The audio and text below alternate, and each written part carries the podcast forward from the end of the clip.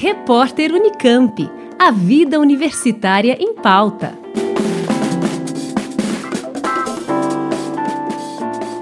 As nanopartículas de dióxido de titânio já são usadas no combate ao câncer, mas esse tratamento convencional pode trazer riscos indesejáveis, inclusive o desenvolvimento do câncer de pele.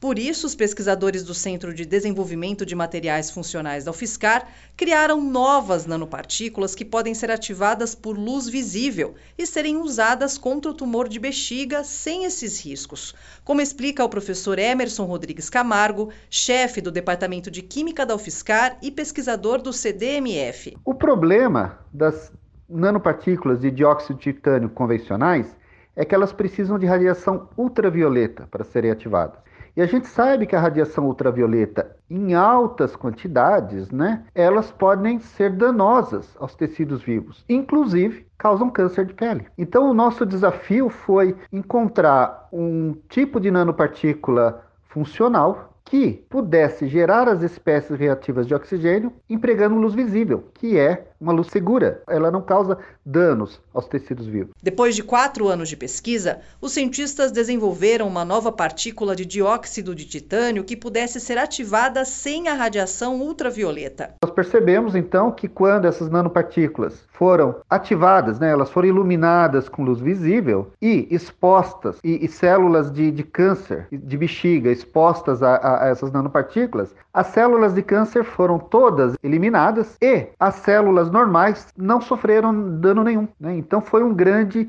um grande avanço. Para se chegar a essa nova nanopartícula, os pesquisadores percorreram várias etapas. A primeira etapa, né, ela foi estudar a nanopartícula uh, isolada, ver o mecanismo dela de absorção de luz visível, caracterizar isso e compreender isso. O segundo passo foi testar essas nanopartículas junto com células in vitro, né, para determinarmos se o mecanismo proposto era efetivo e também nós precisávamos saber se a presença da nanopartícula seria tóxica, mortal para células normais. Então, com esse experimento que nós fizemos agora, nós conseguimos mostrar que essas nanopartículas são seguras para células normais e também nós conseguimos determinar quais são as quantidades é, de nanopartículas necessárias para que houvesse uma eliminação total das células de câncer. A próxima etapa agora é uh, passarmos para os testes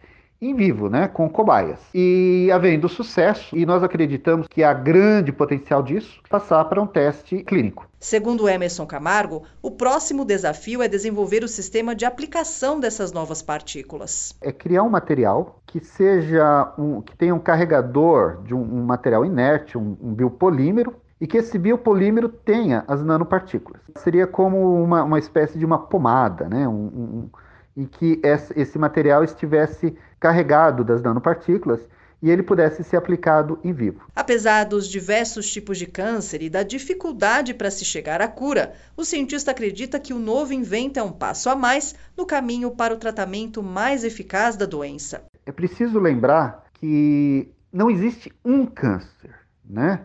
Existem diversos tipos de câncer com diferentes causas, né? Alguns são causados por exposição à ultravioleta, alguns são causados por exposição a substâncias tóxicas, né? Como, por exemplo, aquelas que estão no cigarro, exposição ao álcool. Então, é muito difícil que a gente tenha uma solução, a cura do câncer. Mas sabemos que é possível ter as curas para os diversos tipos de câncer. Esse que é o nosso objetivo hoje.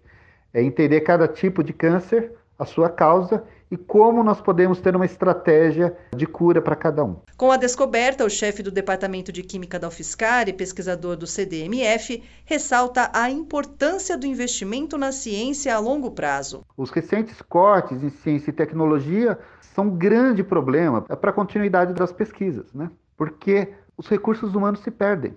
Né? Esses alunos, esses estudantes que desenvolveram esse material, é preciso que novos estudantes possam ingressar na pós-graduação e dar continuidade. Então, nós estamos hoje com, com o maior desafio no país é a garantia do financiamento de longo prazo. O, o, eu também gostaria de, de, de novamente né, mencionar a, a importância que é o financiamento da pesquisa de longo prazo. Nós temos excelentes cientistas, nós temos uma infraestrutura de pós-graduação e pesquisa excelente, comparável a qualquer outro país, mas hoje nós temos um problema muito grave que é a insegurança em relação às bolsas de pós-graduação, inclusive ao custeio de pesquisas. Mas, segundo a própria FAPESP, para cada real aplicado em ciência e tecnologia, isso resulta num, num retorno para a sociedade de seis reais.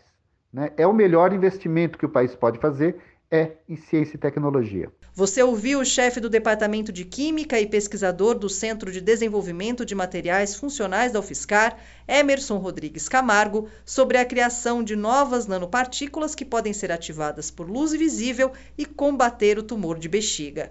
Alessandra Cuba, da Rádio Fiscar.